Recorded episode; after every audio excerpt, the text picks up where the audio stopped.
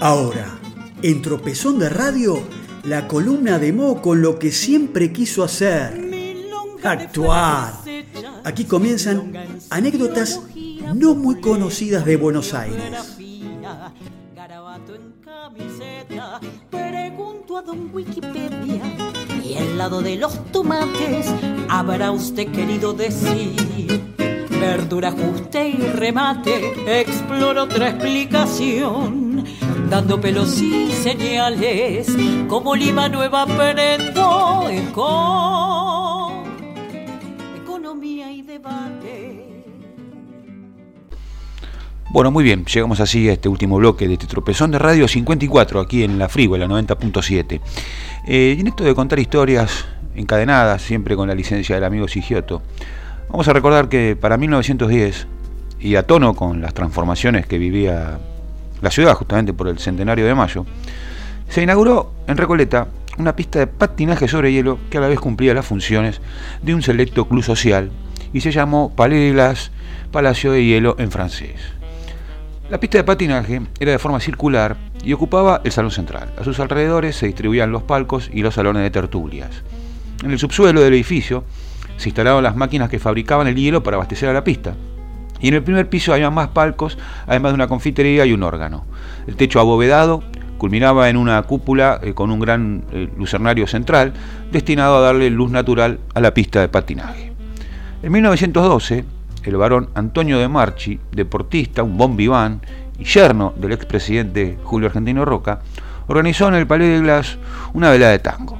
Este hecho marcó la aceptación de esta danza en los círculos de la alta sociedad porteña. A mediados de esa década, con la moda del patinaje en declinación, el lugar se convirtió entonces en una elegante sala de baile con pisos de roble. Allí actuarían las orquestas más importantes de la época. Pero la noche del 10 de diciembre de 1915 no parecía muy diferente a otras. Sin embargo, la puerta del Palais de Glass sería escenario de un altercado. Carlos Gardel, ha sido concurrente, venía de actuar en el viejo Teatro San Martín y decidió junto a José Razano, el actor Elías Alipi y el cantante Carlos Morganti ir a tomar unas copas a este afamado salón. Dentro de la sala, una patota de niños bien provocó a Alipi y Gardel salió en su defensa. Para evitar que la discusión pasara a mayores, decidieron retirarse, pero los agresores lo siguieron hasta la hoy avenida Libertador y Agüero. Durante la pelea en la que se enfrentaron, Gardel recibió un tiro en el costado izquierdo del tórax. Los agresores Gregorio Gallego Serna y Roberto Guevara escaparon. Finalmente fueron detenidos, aunque puestos en libertad casi de inmediato. La investigación determinó bueno, que el hecho había sido producto de una venganza por una cuestión de polleras. Gardel mantenía relaciones con la italiana Giovanna Ritana, una ex cantante que se decía había llegado a Buenos Aires con la compañía del tenor Enrico Caruso.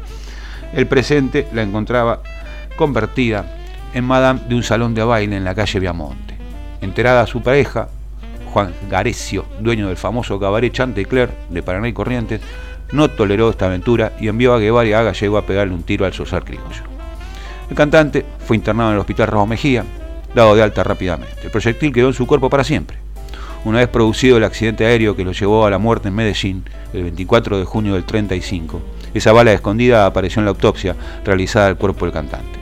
El hallazgo enriqueció el rumor e hizo circular la teoría de que se había producido una discusión a bordo del avión y que Gardel había sido asesinado. Vale aclarar que tras el voraz incendio en que se había envuelta la aeronave, el cuerpo de Gardel fue reconocido únicamente por una pulsera de oro que llevaba en su muñeca derecha y por un anillo de oro con piedras incrustadas en la otra mano. Y como todo tiene que ver con todo, así como el anillo jugó ese papel tan importante en la tragedia que culminó con la vida de Carlos Gardel, otro anillo cumplió un rol similar en otro hecho luctuoso. Antonietta Simolini, italiana, tenía 25 años y junto a su marido, José Silimbani, un ex capitán del ejército italiano de 30 años y hábil gimnasta, realizaban exhibiciones en globos aerostáticos por varias ciudades argentinas. El 13 de marzo de 1904, una muchedumbre se reunió en el frontón Buenos Aires, en Córdoba 1130, para ver cómo la joven se elevaba en el globo llamado El Invencible de Forli, uno de los más grandes que se había visto en la ciudad.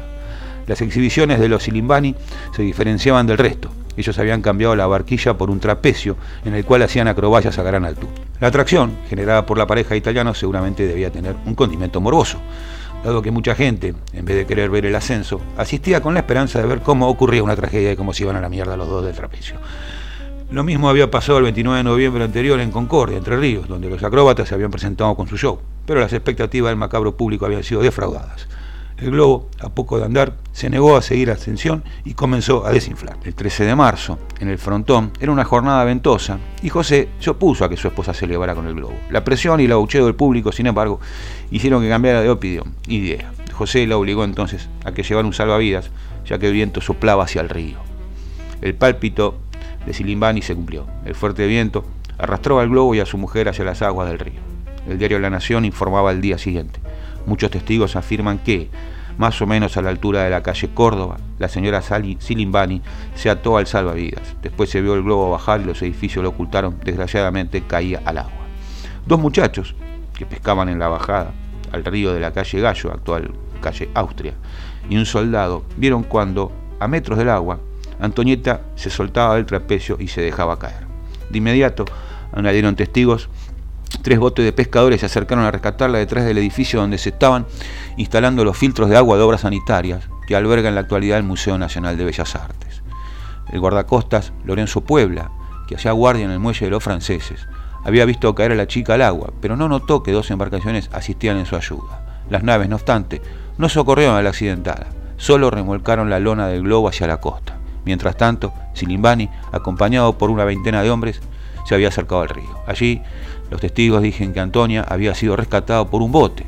El hombre regresó entonces al frontón para esperar a su mujer, pero llega la noche, no había noticias, ni de ella, ni del bote, ni de nadie. Tampoco la briga al día siguiente. Recién el 15 de marzo, a las 8 y 20 de la mañana, un vigía del ferrocarril avisó a los gritos que había descubierto un cadáver flotando en el río. Era el cuerpo de Antonieta.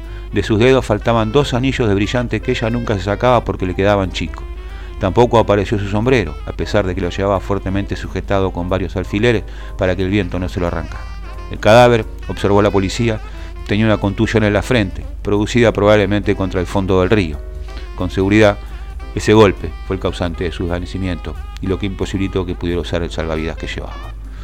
La opinión pública estaba indignada, se le reprochaba a la policía lentitud en sus investigaciones y a la inversa, la premura del juez que permitió el entierro del cuerpo sin una autopsia previa. También se quejaban de la prefectura porque a pesar del mal tiempo había permitido la ascensión del globo sin haber tomado precaución alguna. Abundaban las versiones de que el cuerpo había sido profanado y sus joyas robadas por los costeros de la Tierra del Fuego, como se llamaba la gente que vivía a la orilla del río, cerca del edificio de la Penitenciaría Nacional en las actuales Avenida Las Heras y Coronel Díaz. La causa quedó en manos del juez Francisco Astigueta y las pesquisas a cargo del subcomisario Samuel Ruffet. El cuerpo fue exhumado, sometido a una autopsia que confirmó que la mujer había muerto ahogada. Al día siguiente, el juez dio por cerrado el caso. De las investigaciones realizadas surge que los botes habían llegado al lugar donde se hundía el globo, pero los pescadores no habían visto a Antonieta, porque el río estaba alto y con marejada. También se hizo una prueba, los marineros se pusieron un anillo cada uno y durante una hora sumergieron sus manos en un barril con agua. Atención con esto. Al cabo de ese tiempo, los anillos se salieron solos, por la disminución del volumen de los dedos. Así se explicaba, dijo el juez, la falta de las joyas en las manos de Antonieta. Se hicieron ensayos también con el salvavidas. A las tres horas había perdido tal cantidad de aire que era insuficiente para mantener a flote un cuerpo. Se investigó también a los boteros, y solo uno tenía antecedentes policiales por lesiones y hurto, pero era inocente en este caso. José Silimbani permaneció unos años más en Buenos Aires. En 1907 se marchó al Brasil con un nuevo globo. Ese año se mató en Río de Janeiro durante una exhibición aeronáutica. Esto fue todo amigos. Hasta el próximo martes. Chao.